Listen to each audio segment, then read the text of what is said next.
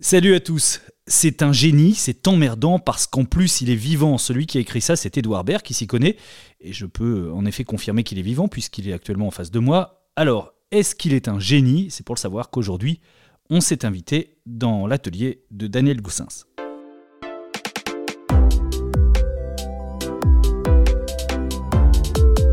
L'Atelier BD, un podcast original proposé par Paul Satis. Se faire qualifier euh, de génie, c'est au pire immodeste, au mieux euh, peut-être un peu embarrassant. Ah oui, oui, bien sûr, mais en même temps, c'est un jeu, je pense.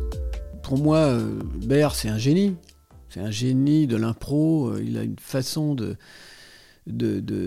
faire de la dérision en, singeant des, gens qui ont, une, sorte de, de facon d'infini. Je sais pas comment il fait quoi, pour improviser ça sans, sans jamais s'arrêter. Edouard Baird n'est pas le seul à penser que tu es un génie. Benoît Poulvord le dit aussi. La plupart de tes Mais collègues Benoît. Poelvoorde est un génie. Il y a que des un génies qui te traitent de génie. Voilà, on est tous des génies sur Terre. Tu es un génie on, on est tous des génies, c'est bien. Ta carrière a commencé dans les années 70. Tu as publié à peu près 25 albums, ce qui est pas tant que ça. Non, c'est pas euh, parce que j'avais une, j'ai un autre métier en parallèle, donc finalement j'ai fait ça lentement. Par exemple là, le dernier album, euh, euh, j'ai mis euh, plus de 5 ans à le faire, et, je, j'ai pas plus à dire que ça, quoi. On va rappeler, hein, pour ceux qui ne te connaissent peut-être pas, la vie d'Einstein, l'encyclopédie des bébés, Georges et Louis romancier. Le neuvième tome, tu le disais, euh, Combat date de 2015. Et donc tu reviens en ce printemps 2022 avec euh, un nouvel album qui s'appelle La porte de l'univers. Ça fait même 7 ans en réalité. Ouais, ça fait 7 ans qu'il n'y a pas eu d'album. J'ai publié quelques histoires dans Fluide entre temps, entre combat et, et le moment où j'ai démarré euh, La Porte de l'Univers. Et puis j'ai terminé La Porte de l'Univers il y a un certain temps, parce que c'est prépublié dans Fluide avant de sortir un album. Et tu as eu l'impression d'arrêter un peu ou d'avoir eu euh, peut-être euh, En fait, de euh, faire une pause ou d'avoir moins de choses à dire? Ouais, c'est un peu ça. C'est-à-dire, euh, euh, à une époque, il y a très longtemps, j'étais dans tous les numéros de Fluide. Et puis, à partir de Georges et Louis, là, j'ai pris mon temps. J'attendais d'avoir assez de matériel pour être content de passer à la table à dessin et de dessiner. Et donc, euh, je prends de plus en plus de temps. Le truc le plus gênant pour moi, c'est de dessiner quelque chose dont je suis pas très content. Ça veut dire quoi? Que tu refais beaucoup? Non, c'est quand je- justement je me sentais obligé d'être trop présent dans Fluide. J'avais promis, j'avais dit par exemple, je vais faire tant de pages dans le prochain numéro, ça y est, la commande est passée, puis j'ai pas fait l'histoire, quoi. Et au, bout d'une semaine ou deux, euh, bon, j'ai un truc vague qui me plaît qu'à moitié, mais bon, va falloir que je le dessine quand même. Ça, j'aime pas trop. Voilà. ce Et tu l'as fait? Ah bah, je le faisais tout le temps à l'époque, au début de Fluide. Ça veut dire qu'il y a un moment, euh, quand tu revois ce que tu as fait à, à l'époque, tu n'en es pas très fier aujourd'hui? Ah oui, oui, non, c'est vrai. J'en cause avec Edika des fois. Pareil, il a le même sentiment, lui. Il est pas très content de trucs qu'il faisait au début. C'est inévitable, ça. Et puis, effectivement, on rencontre des lecteurs qui, eux, préfèrent ce qu'on faisait au début. Pas de panne d'inspiration, ça peut arriver aussi.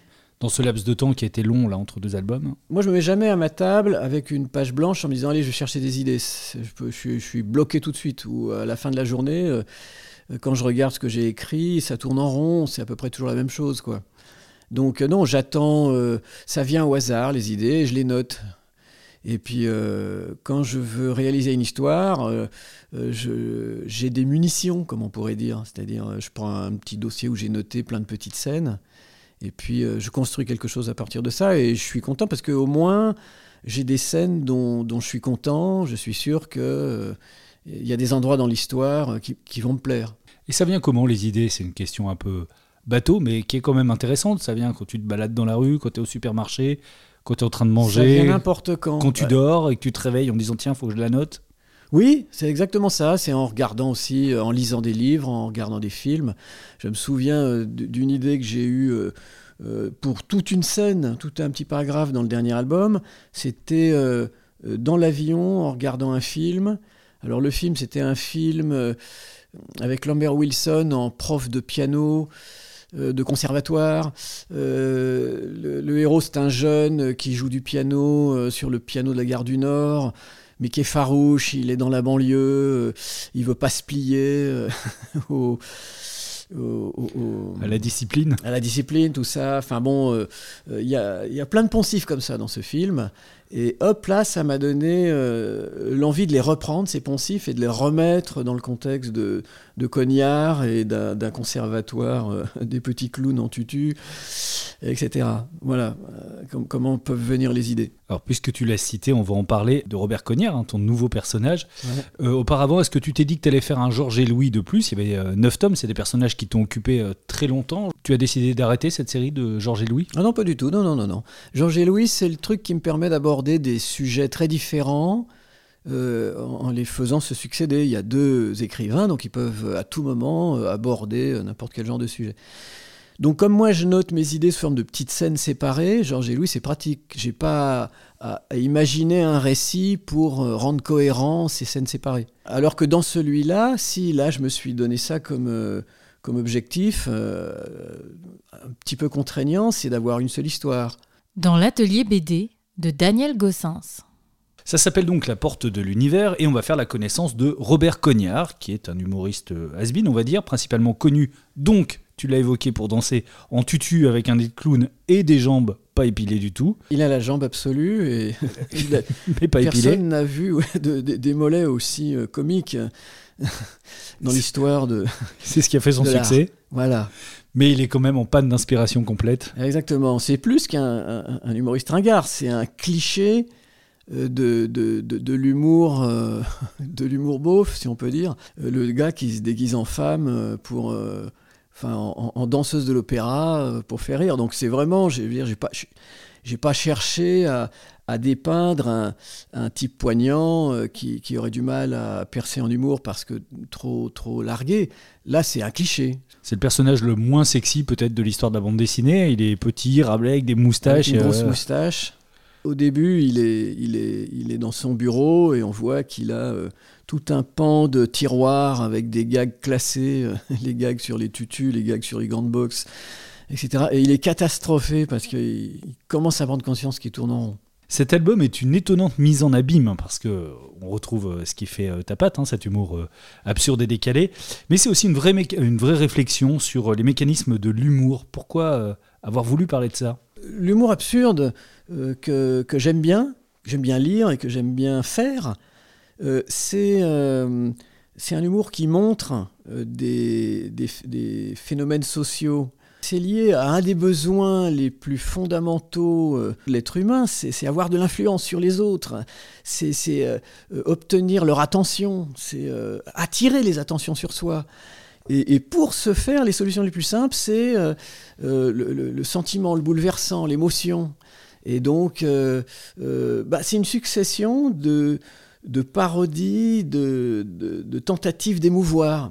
J'ai l'impression que c'est ce qu'il y a de plus récurrent dans l'album. Comme par exemple, euh, il se retrouve euh, dans un procès ou au Salon du Rire ou, dans une série américaine. Et l'humour absurde, ça consiste à, singer, à montrer euh, ces façons d'attirer l'attention dans des contextes où tout est inversé. Ça marche pas. Euh, des personnages euh, comme Cognard, comme Louis aussi, hein, tu, tu, le dis dans une post-face, tu dis c'est un héros qui vit dans un monde imaginaire, un cinéma de gloire euh, qui lui fait interpréter le réel de travers. C'est ça finalement le ressort humoristique de, de cet album-là, mais aussi beaucoup de l'ensemble de ton œuvre. Ça, c'est un ressort humoristique vraiment très ancien, puisque dans cette postface, je cite Don Quichotte. Don Quichotte, et finalement, bah, on est obligé de, de, constater que Don Quichotte, c'est ça, c'est un type qui prend euh, les moulins à vent pour des monstres, qui euh, est dans un, en permanence dans, dans, une interprétation euh, délirante hein, du, du, réel. Comment tu définis ton humour? Est-ce que tu l'as... Oui, on sent que tu y réfléchis notamment dans cet album.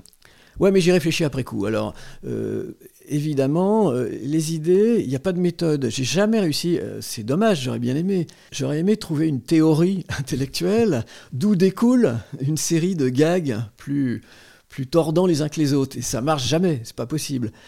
Euh, il ne sort que des trucs mécaniques, raides, rigides et pas drôles. Donc l'humour, c'est comme pour tout le monde. dire, ça vient par hasard, comme ça. Hop, d'un seul coup, on dit, oh putain, il y a un truc, c'est vachement drôle, faut que je le note tout de suite. et puis on le note. J'ai une carrière universitaire, donc je sais que depuis euh, tout le temps, j'ai un intérêt intellectuel. C'est pas forcément. Euh, c'est pas forcément à la mode d'avoir des réflexions intellectuelles, mais j'aime ça, je peux, je peux pas me transformer c'est mon tempérament. J'aime bien réfléchir.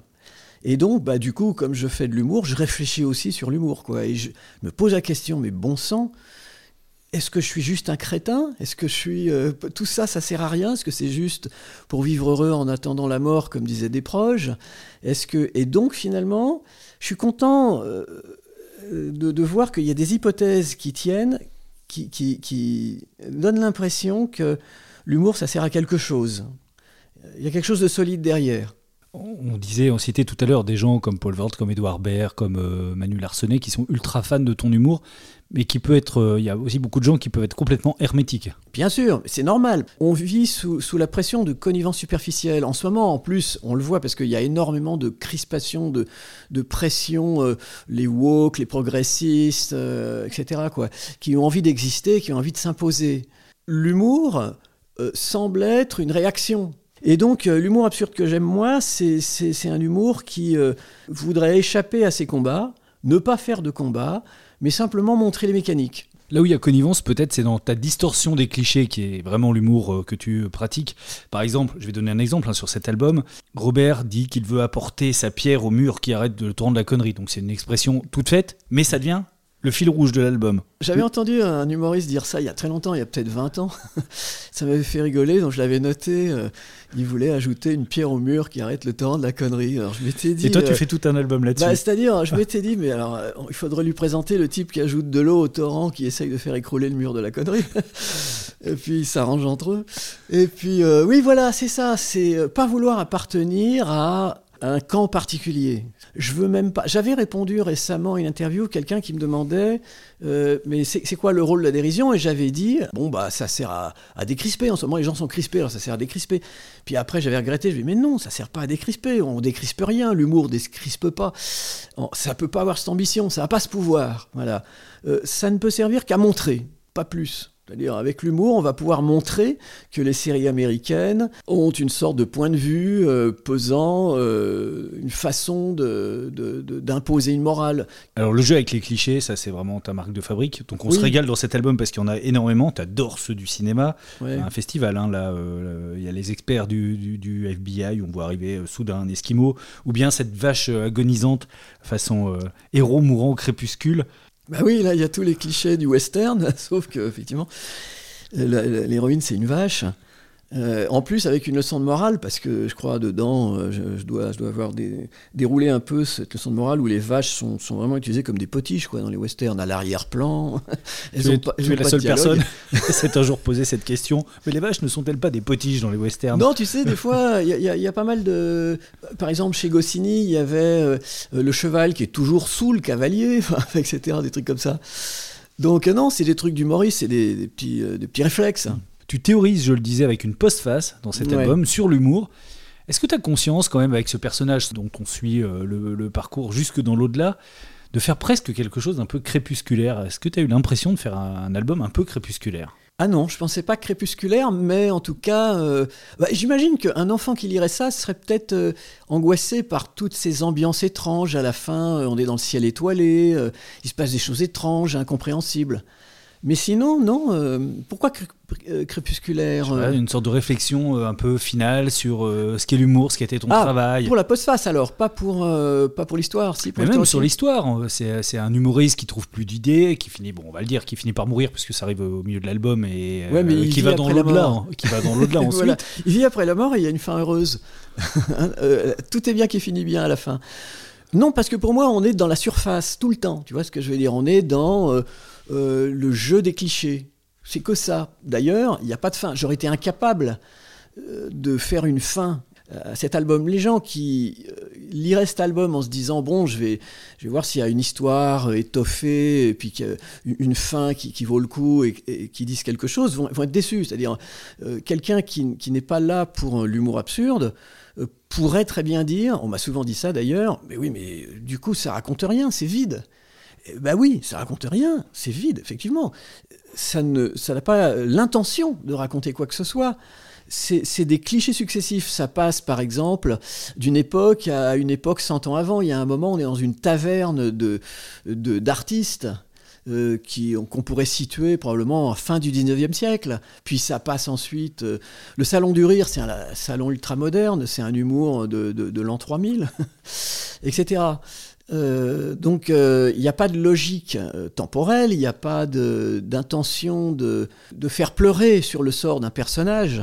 Ce qui est dans cet album, c'est vraiment ça. C'est uniquement des clichés chargés d'émotions, poignants, bouleversants, bouleversifiants, auraient dit les inconnus, sur des réalités crétines. Comment tu as travaillé? Tu disais tout à l'heure que c'était moins improvisé que ce que tu pouvais faire parfois, que là c'était très écrit avant de t'y mettre vraiment. Ouais, je vais déjà essayer de faire ça dans certains albums comme euh, La planète des moules ou La reine des mouches, où j'essayais de faire un fil conducteur. Mais euh, dans Georges et Louis, j'avais pas besoin de lier deux épisodes. Euh, là, c'est écrit au sens où bon bah j'ai plein de petites idées, de scènes disparates qui ont en commun de pouvoir illustrer euh, cette idée d'un d'un vieil humoriste euh, qui euh, chercherait à exister. Et donc, il fallait ensuite, à chaque fois, trouver un début, à, chaque, à chaque petit épisode, une pseudo-fin, disons, faire en sorte qu'il y ait une petite continuité dans le récit.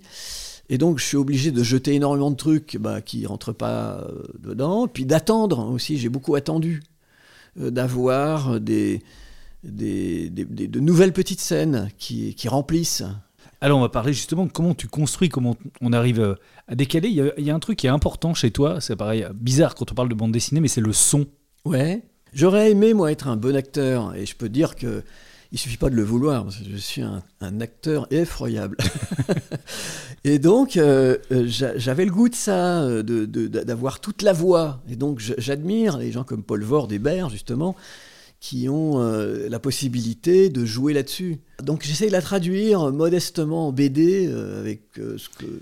Alors il y a dans cet album un exercice de style assez incroyable où Robert donc connaît Ah, le- les accents. le- et ouais, imite plusieurs accents, notamment l'accent canadien. C'est pas évident de retranscrire l'accent canadien en écrit. Exactement. Et ça tombe bien parce que je, je suis exécrable quand j'imite les accents. donc, je, vais- non, je peux donc te je demander de le faire éventuellement. Mais oui, ta- tabernacle. Il faut bien que la langue aille sur le palais pour. Et pareil pour le, pour le belge, une fois, j'écrase bien la C'est française. pas du tout ça euh, l'accent C'est pas belge. du tout ça, hein, l'accent belge. À chaque fois, des, euh, Delporte me disait ça. Gossens, tu n'imites pas bien. Euh, C'est effroyable comme tu imites l'accent belge. Effectivement, je sais pas du tout imiter l'accent belge, pas du tout. Et alors du coup, dans cet album, j'ai pu utiliser mon accent et le retranscrire en... Et sur la- l'accent canadien, ce qui est assez incroyable, c'est que quand on lit l'album, on l'entend. On entend vraiment. Le mauvais Tu- accent ou Oui, le mauvais Oui, accent mauvais. canadien. Voilà, c'est quand ça. tu c'était ça rajoutes, que je euh, voulais. Au lieu de dire canadien, euh, tu écris canadien. c'est c'est terrifiant, oui. C'est les clichés de, de déformation d'accent. oui. Et le travail euh, sur euh, le son, c'est un truc qui est assez conscient sur les onomatopées. Mais j'aime bien aussi euh, la scène du tribunal, tout le public qui se met à faire oh, Ah comme, oui.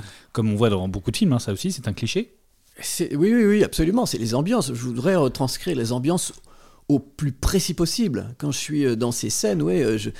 c'est ça que je veux. C'est mon objectif, c'est qu'on soit dans l'ambiance, quoi. et que- Il y, a- une ambiance dans, ce procès, il y, a, une ambiance des vieux films euh, français. Cette époque-là, il devait y avoir des films comme ça, euh, avec Jean Gabin peut-être, où, l'accusé, dans un silence, essaye de s'excuser. Bah oui, j'ai, voulu, euh, bah oui, voulu monter en puissance. Et puis là, d'un seul coup, tout le monde, oh Voilà, j'avais vraiment envie de. Et puis, la meilleure preuve que euh, c'est pas une histoire qui se veut cohérente, c'est que dans ce même procès où on est dans une ambiance procès français des années 50, en même temps, on est dans un procès américain avec euh, votre honneur, euh, objection, votre honneur, avec, Avec un- euh, tout- là aussi les clichés du film de et procès. les clichés des films de procès, etc. C'est les clichés, tu vois, le sujet de, de l'album. L'Atelier BD, un podcast original proposé par Paul Satis. Comment tu as fait évoluer ton, ton style de dessin? Finalement quand on regarde tes vieux albums et aujourd'hui euh, il y a quand même euh, un style qui on sent que tu l'as trouvé assez rapidement. Pas tant que ça, hein. j'ai- euh, fait comme euh, Pétillon, j'ai l'impression. Euh, j'ai longtemps dessiné. Au début, à Fluide, j'avais pas la couleur, je faisais des hachures, très laides, extrêmement laides, mais je voulais, je voulais essayer de, de bien dessiner des volumes, des trucs comme ça. Et donc, bon, bah, pourquoi pas avec les hachures. Et quand je revois ces vieux dessins, c'est pas bien quoi. Il y avait et puis ils sont heurtés, ils sont. euh, il a fallu euh, comment dire simplifier. Euh, je me souviens, il y a des lecteurs qui étaient déçus un peu par le fait que j'arrondisse trop. Et non, moi je je voulais pas arrondir pour obtenir un dessin à la Mickey. Je voulais arrondir pour obtenir un dessin plus lisible, moins heurté, moins fouillé, voilà. Et beaucoup plus expressif et beaucoup plus euh, suggestif. Tu as un amour incroyable pour les trognes. Ah bah oui, donc du coup, je peux mettre l'accent sur les trucs qui m'intéressent, les mains, les trognes, les, les- les attitudes, les expressions. Voilà, c'est ça, moi, mon, mon- mon sujet. Des personnages qui sont finalement souvent assez figés dans, voilà, sur un moment. C'est ça que tu recherches. On n'est pas dans le du dessin à la Franquin où ça bouge énormément, il y a des lignes de traits, de, de, oui, de mouvements voilà. partout. ouais, j'a- J'adorais faire euh, du dessin à la Franquin avec beaucoup de mouvements. Et finalement, bah, j'ai pas été conduit à ça parce que j'avais toujours des sujets euh, littéraires figés, des clichés. Et les personnages bougent jamais. Par exemple, Georges et Louis euh, courent jamais. C'est bon, tant pis, j'y peux rien. hein. Je peux pas les faire courir. Ils ça sont toujours avec euh, un stylo levé en train de regarder. Oui, oui. Donc je me suis, malgré moi, et ça je me rappelle très bien, hein, me suis malgré moi spécialisé dans le dessin de gens debout. Euh, donc c'est pour ça que sou- je- bah, du coup je m'intéressais aux pantalons. Bah, je vais faire les pantalons debout. Je vais faire des et puis euh, je des vieux pantalons de pyjama. Il y avait pas grand chose d'intéressant à dessiner dans un pantalon. Alors bon bah du coup je me rattrapais en disant je vais faire des pantalons qui auront des plis comme ça jusqu'aux pieds, etc. Puis c'est dur à faire, et ben je me suis amusé, voilà, à faire ça, parce que j'adore dessiner. Et pareil pour les chaussures, je suis capable d'aller chercher. J'en ai fait dans ce dernier album. Il y a une petite scène où euh, bah, les chaussures, c'est des chaussures que je suis allé voir sur internet. J'ai, je voulais des belles chaussures, etc. Bien comme ça, avec une sorte d'exagération dans je sais pas quoi les coutures qui arrivent.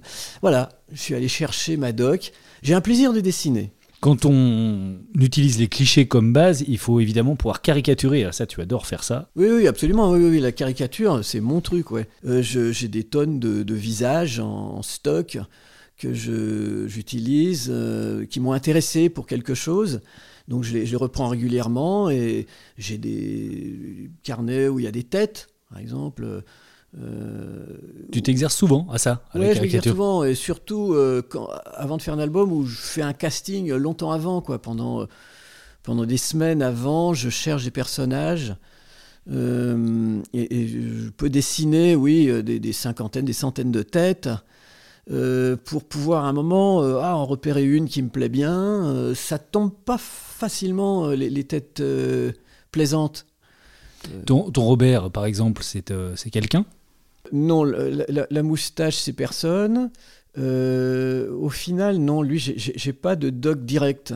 Euh, dans Georges et Louis, Georges, j'a- j'avais utilisé plusieurs acteurs. Alors Marielle, j'ai pas essayé de faire ressemblant Marielle, mais je voulais qu'il joue comme Marielle. Bon, la, bah, la- posture un peu. la posture un peu, voilà. Et puis il y avait un autre, Pierre Dux. Regardez les photos de Pierre Dux, j'en ai quelques-unes. Tous les, les- les plis sous le cou, euh, c'est Pierre Dux. Je me suis beaucoup servi de photos de Pierre Dux pour faire Georges. Ce qui est marrant, c'est que tu as des personnages qui sont hyper détaillés. On retrouve Robert Mitchum assez Ouais. souvent. Tu aimes beaucoup Robert Mitchum. Oui, et John Wayne et euh, plein d'autres. Et puis, tu as des personnages qui sont presque abstraits. Ah voilà, alors Louis, euh, vraiment, Louis, mais vraiment, j'ai pas voulu faire une tête. J'ai pas voulu faire une trogne parce que lui, je voulais qu'il ait toutes les expressions possibles. Je voulais pas pouvoir être coincé à un moment en me disant merde, là, il faudrait qu'il hurle ou qu'il pleure ou qu'il je sais pas quoi. Et avec la tête que je lui, ai fait, euh, ça va pas se voir. Donc j'y ai fait une, boule avec une boule pour le nez. Et tout le reste, je veux pouvoir le bouger exactement comme je veux. Je veux qu'il ait possiblement les yeux. euh, il peut être moustachu, euh, euh, Louis. Et je sais pas s'il est fait barbu, non, j'ai jamais fait, mais il pourrait être barbu. Euh, je- lui, il est plastique, quoi. Je, je- je veux qu'il puisse prendre. Il est vide et il peut prendre les, toutes les expressions. Au début, tes albums étaient euh, monochromes, en tout cas fait au lavis, c'est ça? Ouais. Et là, si tu veux passer à la couleur, comment tu travailles la couleur? Bah, c'est un truc que j'ai eu du mal à, à, gérer. Hein. C'est de passer du lavis. La vie, j'avais réussi à maîtriser quelque chose. J'arrivais très bien à, à séparer les avant-plans et les arrière-plans, des tas de trucs de genre, à faire des lumières. euh. Et puis, le passage à la couleur, il fallait tout réapprendre. Quoi. Donc, euh, bon, bah, j'apprends lentement. Je pense pas que je euh, euh, jamais un découvreur dans ce domaine ou un- quelqu'un qui, invente dans la couleur. Moi, je suis juste un technicien, entre guillemets, qui, essaye d'employer la couleur pour rendre ces images plus lisibles, plus claires. Donc je fais des progrès que comme ça. C'est vrai que la couleur rend les images beaucoup plus pétantes, enfin peuvent, les couleurs peuvent rendre les images beaucoup plus pétantes, mais finalement le lavis, c'est maîtrisable, c'est... La couleur, il y a toujours des problèmes. Même maintenant, je veux dire, tout le temps, je, je crains de faire des couleurs trop ceci, trop cela, enfin, etc. Et c'est quoi? C'est de l'aquarelle? C'est de l'aquarelle et des encres, euh, des encres euh, Colorex, tout ça. Et c'est ça que tu fais aussi, qui fait que tu mets aussi beaucoup de temps, parce que c'est ah oui, de faire la voilà aussi pour ça, ouais. Ça aussi, ça me, ça me gêne maintenant, euh, parce qu'effectivement, il faut faut plusieurs jours pour, pour rien que pour la couleur, alors que quand je faisais du lavis, ouais, je pouvais faire une page en deux jours. Daniel, je voudrais qu'on parle du moment où tu es devant ta table à dessin. Comment tu, comment tu travailles une planche? Est-ce que c'est assez classique finalement, crayonné, ancrage?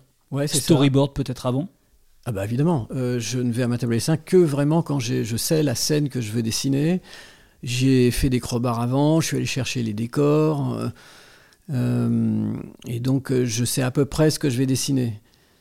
et surtout, je suis, il faut que je sois avec une envie, une sorte de une envie de, de, de, caricaturer. Une trogne, par exemple. Il faut, que j'ai quelques petites envies dans ma scène. Quoi. Il ne faut pas que ça soit un, boulot euh, euh, purement technique. Et sur le scénario, par exemple, les dialogues sont déjà prêts? Ouais, ouais, ouais, Ils sont déjà prêts. Alors ça peut m'arriver après de, de, modifier des dialogues en cours, hein, de remplacer des dialogues. Mais euh, bah, justement, dans cet album, j'avais euh, un moment refait des pages pour insérer la scène euh, dont je parlais. De, de Cognard, l'enfance de Cognard dans un conservatoire des petits clowns en patin à roulettes, je ne sais plus comment je l'avais appelé. Voilà, donc ça peut m'arriver de chambouler parce que j'ai une idée d'un seul coup, il y a autre chose qui, a, et après, donc je disais, c'est assez classique. C'est quoi? C'est du, du, crayonné? Voilà, donc j'ai une grande page, euh, format demi, demi. Non, moi c'est format A3, je crois. Ça, ça, ouais, ça va être ça. A3, oui. Ouais, c'est A3. Et donc, euh, je découpe. Euh, alors, c'est toujours pareil, c'est une routine. Hein. Je, mesure la règle je la, la, page. Je découpe grossièrement les cases que je vois sur mon synopsis. Et euh, case par case, je, vais chercher mes notes et j'essaye de camper les personnages au mieux que je peux. Donc des fois ça traîne euh, parce que j'arrive pas. J'ai beau essayer, le personnage n'est pas comme je veux. Puis des fois ça vient tout seul. Je commence ensuite par le tour des cases, donc avec une plume. Ça m'est souvent arrivé d'ailleurs de, faire des gros pâtés avec une règle comme ça. Paf, gros pâté, merde. Enfin, bref, Alors que le crayonné est fait Alors le crayonné est fait, ouais. Bon, je gratte, je gratte, et puis je. Et donc, euh, euh, quand j'ai fait ça, je fais le tour des cases, j'écris les, les, textes, et puis quand ça est fait, je prends le pinceau et je, je commence à repasser les personnages. Là, c'est le plus gros du plaisir, là le passage des personnages. C'est pinceau, c'est pas plume. Non, c'est pinceau. Alors il y a de la plume aussi après pour les décors, pour euh, certains endroits. Euh, où, par exemple, euh, dans le dernier, je me souviens avoir fait, c'est très rare que je fasse ça, les têtes de Dieu à la plume. J'ai fait quelques têtes de Dieu à la plume parce que ça se prêtait, ça se prêtait au truc. Au crayon, je m'étais rendu Dieu compte. mérite la plume. Oui, il mérite la plume. mais le plus gros plaisir, c'est le pinceau. Vraiment, euh, là, euh, je peux faire des effets de, de, de plis de vêtements, de, de, matière de joue, de, de, nez, de creux de nez, de bouche. Et c'est important d'avoir des traits qui sont euh, différents les uns des autres? Ah ouais, ouais. Je, si, je, si je repasse à la plume un personnage, c'est décevant pour moi. Il n'y a, a, pas d'astuce, il n'y a pas de subtilité. Les décors, je ne peux pas faire autrement. Euh, Franquin a essayé de faire les décors au pinceau, il a essayé de tout faire au pinceau et c'est un niveau que je ne peux pas atteindre. Dans Panada Champignac, il dessine la bagnole, une Mercedes rouge, euh, au pinceau. Il dessine les roues au pinceau, les pare-chocs au pinceau. Euh, ah, c'est hallucinant de, maîtriser le pinceau à ce point. Bon, ça, je sais pas le faire. Et donc, le plaisir, c'est ça, c'est utiliser le pinceau et toutes ses subtilités pour aller faire des mains, faire des visages ou des plis de vêtements, des façons de, faire tomber les pantalons ou, des ombres sur les chaussures.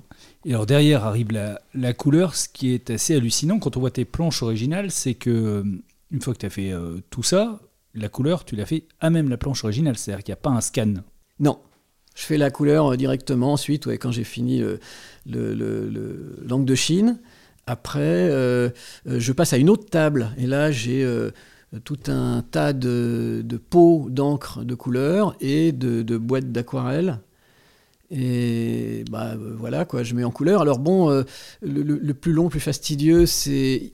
Il y a des collègues qui me disent que c'est pas la peine, mais moi, je continue à faire des masques avec du drawing gum, c'est-à-dire je masque des zones pour pouvoir faire des dégradés euh, qui, qui passent derrière le personnage, par exemple, des choses comme ça.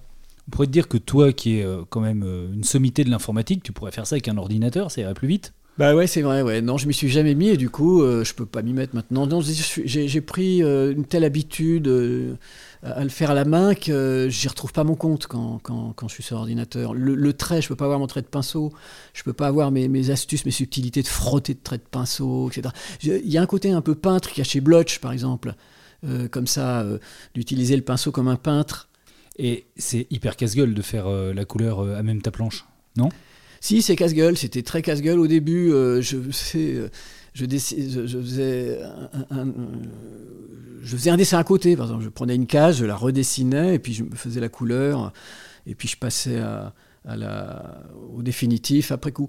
Puis je fais plus maintenant. Ça y est, je fais direct sur, euh, sur la planche, sans, sans trop de crainte. Disons, je me suis habitué un peu, quoi. Ce qui devient rare, c'est que vraiment, ce qui devient assez rare, c'est qu'il y a vraiment absolument rien d'informatique dans ton travail. Mais rien du tout. Ouais, non. Non, non, c'est vraiment séparé de ce point de vue-là, ouais. Et en informatique, il n'y a pas de dessin, ouais, dans ce que je fais en informatique. Et jamais t'as essayé vraiment la tablette ou, ou des choses comme ça? Si, j'ai essayé deux, trois fois, mais c'est incroyablement rigide pour moi. C'est difficile de, de, de- de maîtriser euh, ces trucs-là.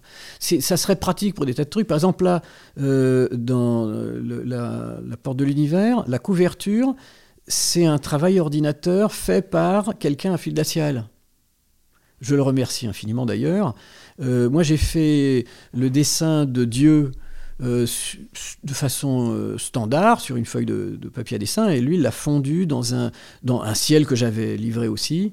Voilà, il a fondu les deux sous Photoshop, j'imagine, euh, avec des, des calques. Voilà, donc c'est c'est pratique pour ça, quoi. Ça te demande euh, un temps euh, très long finalement de faire une planche avec toutes ces étapes? Bah oui, c'est sûr. Ceci dit, euh, on m'a dit qu'un ordinateur, c'était très long aussi. Ça, ça raccourcit pas les temps. Il faut aussi cerner des zones avec le lasso. Là, c'est quoi? Combien de temps pour une planche à peu près? Euh, environ 4 jours minimum, mais souvent je mets plus parce que j'hésite, donc j'attends, je ne suis pas très sûr de ce que je vais faire, donc des fois ça peut prendre une semaine quoi, de- pour faire une page. Il y a parfois des accidents de couleur ou de pinceau justement qui. bah oui, ça peut arriver, ouais, ça peut arriver. Ça peut arriver, mais c'est rare quand même que je refasse une page. Je, j'arrive toujours à gratter, euh, mettre du Tipex, euh, met- mettre une rustine. Tu vois, tu découpes un, petit bout de papier, tu le colles, puis tu refais quoi. C'est euh, c'est un côté. euh, surtout quand c'est un album, un, un album long comme celui-là, il y a un côté très lent, très, très laborieux. Ouais, mais alors le plaisir, on le prend quand on sait qu'on va dessiner des choses euh, pour lesquelles on va chercher de la doc, mais qu'on va maîtriser et qu'on on n'est pas sûr, évidemment, qu'on va y arriver, mais ça donne envie, quoi. Ah, là, j'ai des têtes à dessiner comme ça, des attitudes comme ça. Euh, voilà, il y, a- il y a des perspectives de scénario et de dessin qui donnent vraiment envie de dessiner. Et par contre, je suis incapable de dessiner euh, dans le vide. Si on me le demande, je le fais, mais je sais que je vais dessiner des trucs pas, pas très intéressants. J'ai une autre précaution qui est difficile à, utiliser, mais bon, j'essaye d'utiliser le plus possible, c'est je, je stocke hein, des idées et, je les relis six mois ou un an après. Euh, je les ai complètement oubliées et je vois si ça fait un effet. Donc des fois, il y en a comme ça que je suis content de jeter à la poubelle en disant « Ouh là là, comment j'ai pu, mais pourquoi j'ai noté ça ?» Et puis il y en a d'autres, surprises, euh, que j'avais notées euh, sans être sûr et qui, qui me font un effet. Donc quand j'ai une idée comme ça qui, qui me refait rire quand je l'ai oubliée, j'en suis content. Finalement, tu es un peu comme ton personnage Robert, tu es un classeur Oui. avec classé par trucs rigolos, etc. Et tu vas chercher dans tes tiroirs. Voilà, et puis je, je suis à grosse goutte en, en me disant merde, je- c'est du réchauffé, c'est des redites, qu'est-ce que je n'ai plus rien en stock. Dans l'atelier BD de Daniel Gossens. J'aurais qu'on parle un peu, euh, qu'on revienne un tout petit peu dans, dans, le, dans le passé. Tu rentré à Fluide en 77. Ouais. Et tu y es toujours. Ouais. Ah, j'aime bien être fidèle. C'était quoi Fluide euh, à, cette époque-là? C'est Gottlieb qui t'a fait venir C'était l'âge d'or là pour moi. C'était euh, Gottlieb qui m'invite à passer parce qu'il a vu une BD dans Pilote. J'étais à Pilote, mais Guy Vidal, j'étais pas sa, grosse préférence, mais euh, il m'avait pris euh, sous, la recommandation de Jean-Claude Mézières. Donc la première chose, c'est j'étais allé voir Jean-Claude Mézières, qui lui euh, m'a fait un accueil vraiment extraordinaire. Évidemment, avec sa, sa dureté, il, il, descend tous les dessins qu'on lui montre, mais, on est content de ça, euh, surtout venant de Mézières. Quoi. Et puis, euh, effectivement, comme il, les, corrige, il les transforme, et bon, euh, on, on, est des mauvais dessinateurs au début, et quand on voit ça, ce mec avec cette aisance, quoi, qui, te remet en scène tout ton dessin, et puis il devient fabuleux, on se dit, mais putain la vache, effectivement. Quoi. Bon, enfin bref, Mézières m'a recommandé auprès de Guy Vidal, j'avais beaucoup de lettres de refus de Guy Vidal, j'y allais régulièrement tous les je sais pas combien, et puis euh, mes BD étaient refusés. Mais via euh, Jean-Claude Mézières, euh, c'est passé, Guy Vidal lui a fait confiance, à condition évidemment que chaque fois que je, proposais une histoire, j'aille voir avec mon crayonné Jean-Claude Mézières, Jean-Claude Mézières me corrige, me fait recommencer, et voilà, et puis ça passait dans Pilote. Et puis donc, ben, il y a une histoire qui a plu à Gottlieb, il a réussi à avoir mes coordonnées euh, à pilote. Bah, du coup, je suis allé voir Gottlieb, euh, la, trouille, la trouille euh, le trouillomètre à zéro, quoi. Parce que je voulais pas aller voir Fluide, je voulais pas aller voir Gottlieb, parce que là, j'aurais été découragé définitivement, quoi, s'il m'avait dit non. Et Gottlieb, c'est pas rien. Et c'est bah, déjà pas rien à l'époque. J'allais voir tout le monde sauf Gottlieb. je voulais pas risquer. C'était le dernier truc, comme disant bon bah là, il faut que je sois très fort si je veux aller voir ces gens un jour.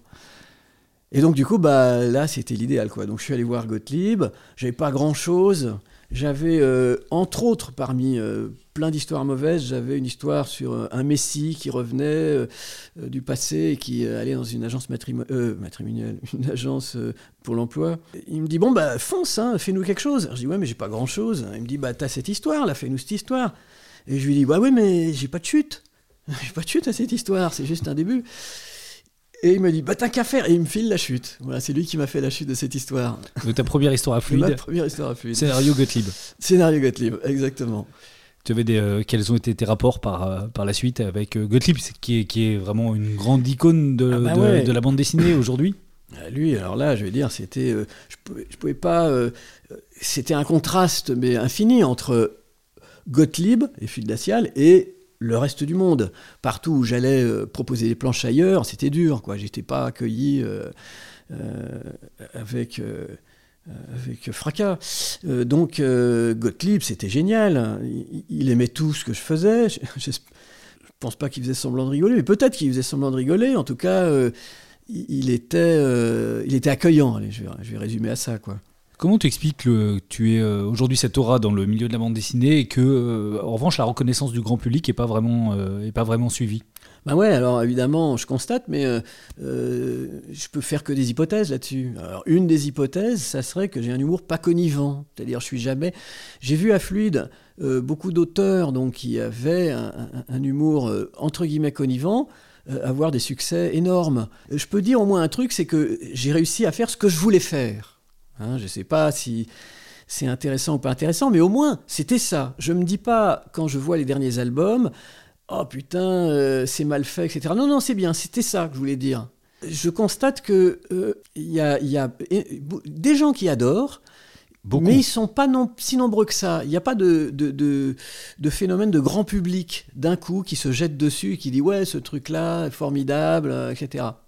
Et hypothèse, mais c'est peut-être faux, hypothèse, c'est peut-être que je, je, suis jamais en connivence, je suis toujours euh, frustrant, on va dire. À chaque scène, je me moque d'un truc différent en apparence. Je suis jamais dans une sorte de connivence affective euh, avec euh, une mode ou, une pensée ou une idéologie ou, ou un camp politique ou etc. Dans l'atelier BD de Daniel Gossens. On l'a pas décrit, ton atelier, l'endroit où tu vis. On est en Picardie ici, dans une maison, ton atelier au premier étage de ta maison. Quand on monte, on a un énorme Louis XIV. Ouais, c'est Louis XIV. Comme ça, j'ai Ah, l'impression d'être dans un château. Un Louis XIV que tu as fait, hein Oui, c'est ça, c'est une case agrandie. Euh, c'est le Festival d'Amiens qui m'avait fait une exposition.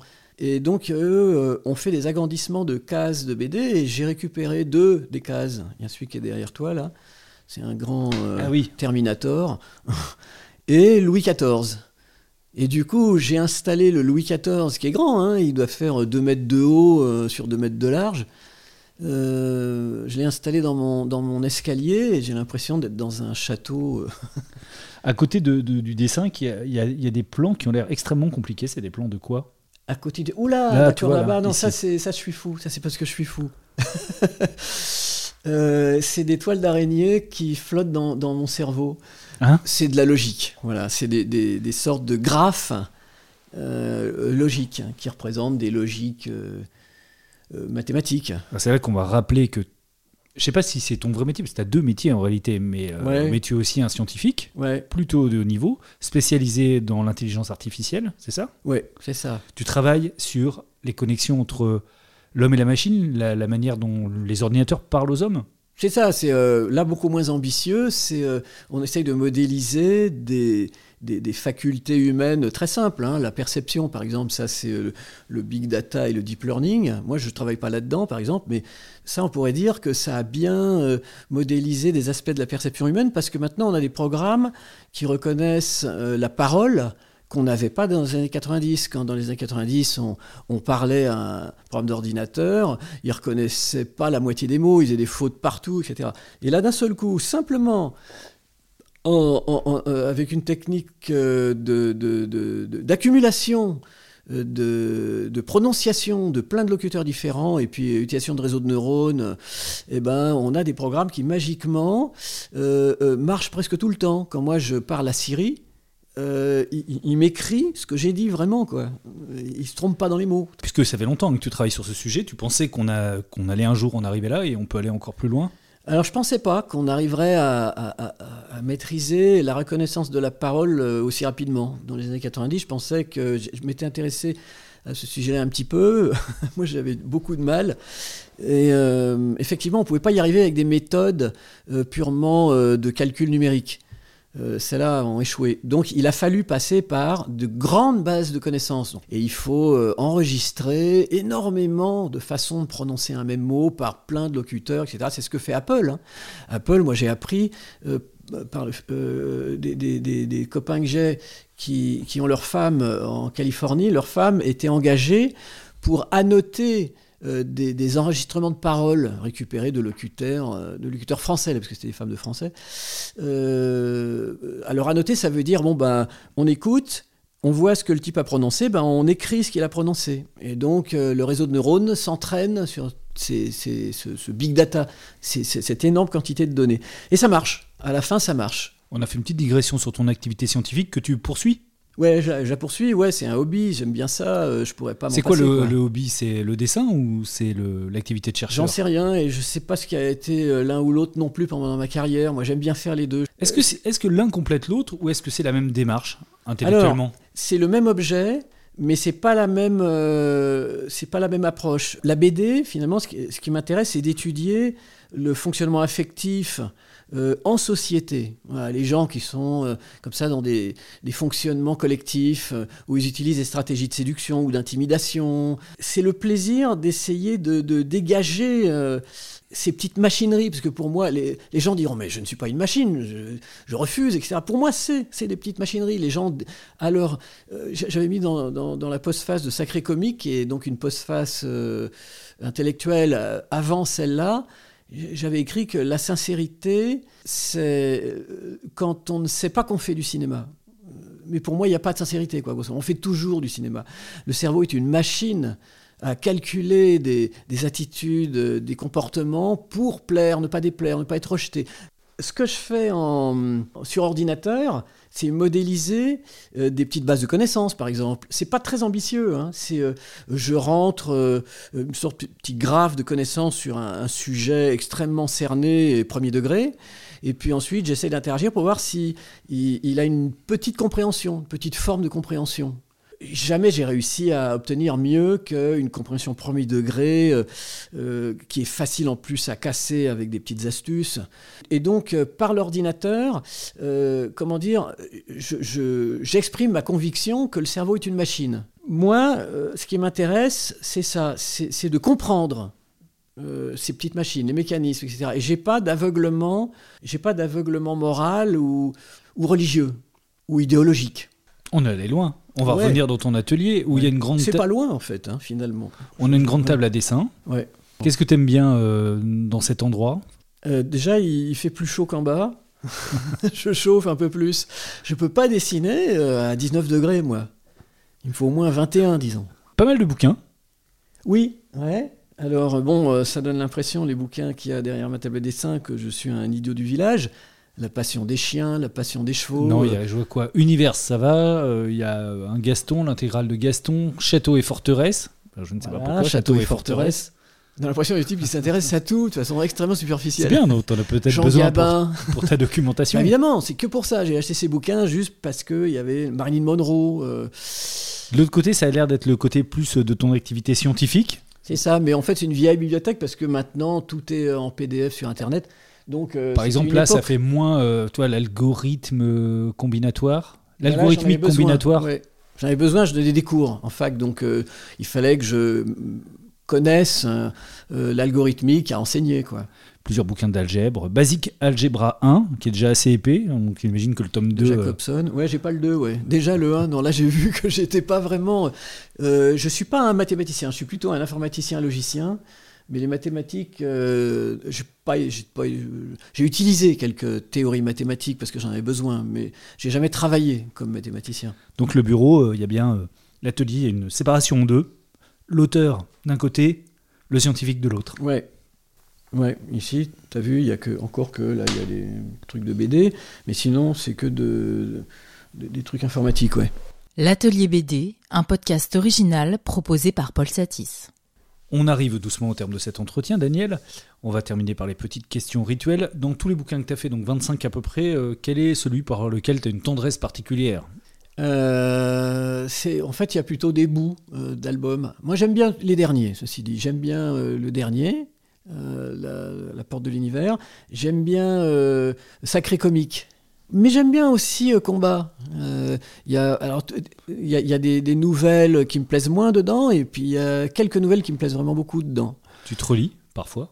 Oui, ouais, ouais, ouais. Euh, ce que je faisais pas avant. Alors que maintenant, les, les, les albums récents, quand je les relis, c'est venu du fait que j'ai une grosse trouille à me relire. Et puis j'ai commencé un moment à me relire et, et, et, à trouver ça bien. Donc, bon, je suis devenu prétentieux. Et du coup. Ou c'est la sagesse, va savoir. Ouais. Un des deux.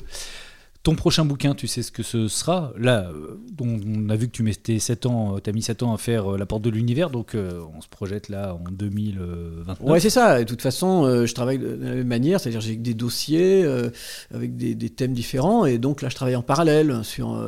T'as une idée déjà? Bah, du prochain? Non, j'ai pas une idée. Là, par exemple, j'ai ressorti un petit paquet euh, où, les ambiances sont un peu euh, western. Alors c'est pareil, c'est ancien, western, c'est pas à la mode, mais euh, peu importe, c'est pas grave parce que le sujet, c'est ça, c'est les petites scènes. J'ai quelques petites scènes ambiance western absurdes qui me servent de, départ. Il y avait par exemple dans la, porte de l'univers, là, le deuxième épisode, il y a Cognard qui est chez lui avec sa femme et qui, qui se met à déprimer mais tu vas gâcher ton talent à boire comme ça, à mon talent, etc. Voilà, c'est une des premières scènes que j'avais notées. Donc ça, peut partir de rien, un album. Des petits choix culturels. Allez, un film ou une série? Oh bah la, plus récente, c'est euh, j'ai bien aimé le, la meilleure version de moi-même de, de, de Blanche Gardin. C'est une série où elle se moque des woke justement, des progressistes. Euh, puis sinon, euh, euh, c'est plutôt des films anciens. J'aime bien les, films de... Tiens, ben, ça c'est rigolo. J'aime bien les films de Milos Forman. Pas les trop anciens. J'ai vachement aimé Vol de de coucou, puis maintenant je l'aime pas du tout. par contre, j'aime bien Valmont J'aime bien. euh, Valmont, c'est une autre version des. Des, euh, Des liaisons dangereuses des lésions dangereuses, voilà. Dans Valmont, par exemple, il y a plein de scènes où euh, les héros essayent de, de dramatiser, mais ça se casse la gueule. C'est, ils perdent leur machin, il faut qu'ils récupèrent un truc pour s'en aller penaud et tout. Ça marche jamais comme il faut.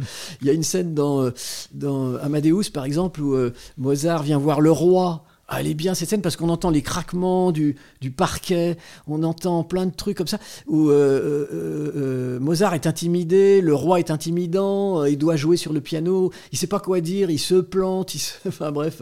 Voilà, j'aime bien ce truc-là. Et ça donne une meilleure, pour moi, une idée plus réaliste de ce qu'a dû vraiment être l'histoire. L'histoire, c'est comme notre présent. Il n'y a pas de raison de croire que les Romains étaient en permanence en représentation théâtrale. Un album de musique ou une chanson? Ah, alors là, c'est autre chose. Moi, j'ai des goûts euh, vraiment euh, particuliers qui plaisent à personne en musique. J'aime bien des, des- des- musiciens instrument- instrumentaux. Donc, euh, je peux citer un guitariste qui s'appelle Roland Diens, qui, qui est décédé il y a peu, que j'adorais, moi. Roland Diens, donc.